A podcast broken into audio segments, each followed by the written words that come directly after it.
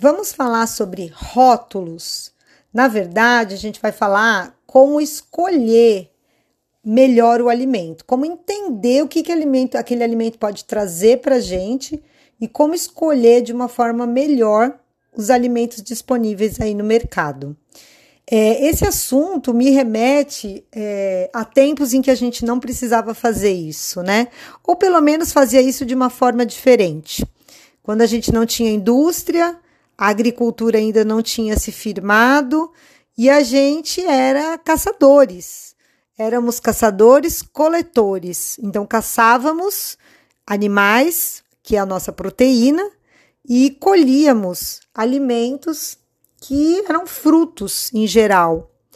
E mesmo assim a gente precisava escolher, né? A gente precisava é, entender se aquele alimento iria fazer bem ou não, né? Se aquele alimento ia trazer sobrevivência ou ia representar algum tipo de perigo. E a gente avançou, né, no, na descoberta da agricultura é, e hoje a gente tem aí a indústria que, por um lado, nos possibilita toda a imensidão de ofertas de alimento, mas, por outro lado, nos deixa bastante confuso em relação ao que é bom e o que não é. Então, a primeira coisa que a gente precisa ter em mente quando a gente vai falar sobre rótulos e escolha de alimentos é exatamente de que existe uma indústria hoje que se propõe a facilitar a nossa vida. Mas será que isso é verdade? Será que é isso mesmo, produção? Essa indústria está aí para facilitar a nossa vida? Quando a gente entra um pouquinho mais nessa observação da indústria, a gente vai ver que tem muitas pegadinhas, né? E muitas pegadinhas movidas pela questão do lucro, né? Pela questão econômica, como por exemplo subprodutos.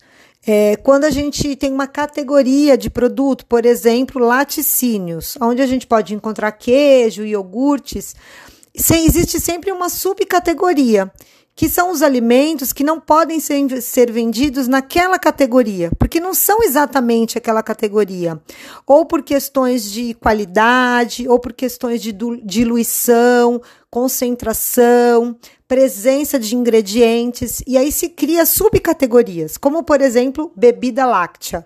Bebida láctea não é a mesma coisa que iogurte.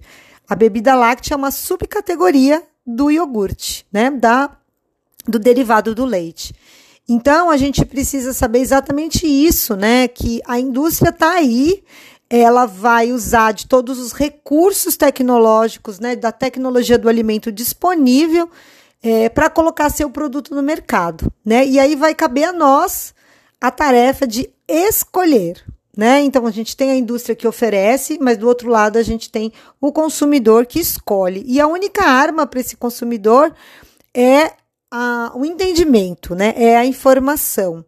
É, a gente tem uma, uma legislação que nos protege de alguma forma é, como por exemplo a lei do rótulo, que obriga a indústria a colocar no rótulo tudo que está dentro daquele, daquela embalagem, daquele alimento, e garantir que tudo que está dentro daquela embalagem, daquele alimento, vai ser discriminado no rótulo, né? Então, esse chama-se lei do rótulo, é uma forma de nos proteger. Mas será que essa lei é sempre cumprida? Se você assiste alguns episódios aí é, já assistiu algum episódio do Fantástico nos domingos, eles mostram é, algumas é, situações em que o rótulo não representa o que está dentro né, do, do, produto e, muito pior, né, às vezes tem coisas que não estão descritas e que nem são permitidas. Então, essa lei ela existe, mas como em tudo, precisa ser cuidada, precisa ser fiscalizada, precisa ser é, realmente acompanhada de perto. Então, teoricamente, o que está no rótulo está dentro do produto, o que está dentro do produto está dentro do rótulo. E o que a gente pode fazer é conseguir consumir marcas é, mais renomadas, né? Porque isso vai, de certa forma, nos resguardar aí uma segurança em relação a isso. Não é garantia, mas é uma, um fator importante na escolha, buscar marcas líderes, marcas sérias, né, que estão sempre envolvidas aí com comprometimento de qualidade. E a gente tem três regras básicas, fáceis, é, para você escolher melhor os alimentos, escolher bons alimentos aí para sua dieta. São três regras simples, mas que vão trazer mais qualidade para escolha. A primeira é assim: quanto menos ingrediente tiver naquele produto, melhor. Né? Ou seja, se você pegar assim suco de laranja, por exemplo, e tiver laranja, né, suco de laranja e um conservante, por exemplo. Então são dois ingredientes, esse produto tem a probabilidade de ser melhor para sua saúde. Quanto mais in natura aquele produto estiver, melhor. Então, lógico que a nossa maior parte da alimentação deve vir dos alimentos in natura, ou seja, que não passaram por processos de industrialização e, e processos de melhoria, entre aspas, né? Esse melhoria entre aspas, aonde vai acrescentando coisas, adicionando substâncias, aqueles nomes compridos que a gente nem sabe direito o que significa. É, quanto mais ingrediente, pior, né? Então a gente deve calcar aí a nossa alimentação, a maior parte nos alimentos in natura, para poder garantir aí que seja algo assim mais próximo do real, do alimento em si.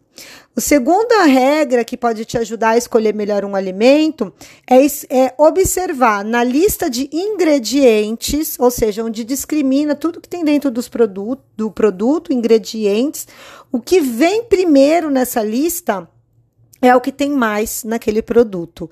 Então, por exemplo, quando você compra um pão ou um biscoito, uma bolacha é, integral e você vai olhar lá no ingrediente e o primeiro ingrediente é farinha branca, né?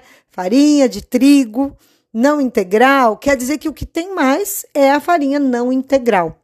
E o integral é uma categoria peculiar, porque é, você precisa ter apenas 3 gramas de fibra para dizer que um produto é integral. E se aquela quantidade de produto é muito maior, 3 gramas de fibra não faz nem cócega no integral. Então, sempre olhe o que vem primeiro. Se o que vier primeiro é um ingrediente bom, né?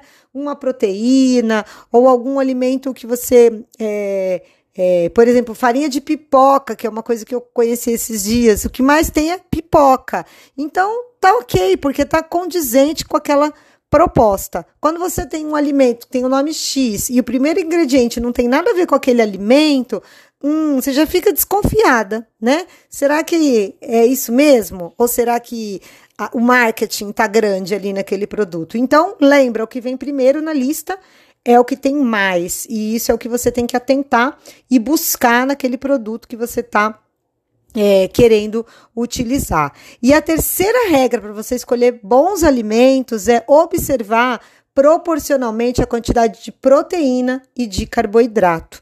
Em especial para quem está buscando um estilo de vida mais saudável, a perda de peso, né, o consumo maior de proteína, diminuir os farináceos e os carboidratos. Então, quanto mais próximo a proteína estiver do carboidrato em número, melhor. Então, por exemplo, um alimento que tenha 18 gramas de carboidrato e 15 de proteína é um alimento legal, porque a quantidade de proteína está bem próxima do carboidrato, ou até maior, né?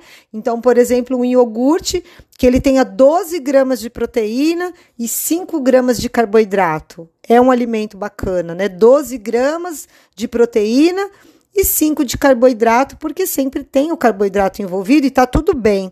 É, um alimento não tão bacana, por exemplo, uma bolacha, um biscoito, né, um bolo industrializado, vai ter lá 30 gramas de carboidrato para 2 gramas de proteína. E geralmente a gordura também é alta, 5, 7 gramas de gordura. Então, olha a distância: 30 de carboidrato para 2 de proteína. Então, voltando aqui é, é, é, ao foco, né? Você vai escolher é, lá na tabela nutricional a proteína com uma quantidade maior do que o carboidrato ou muito próxima.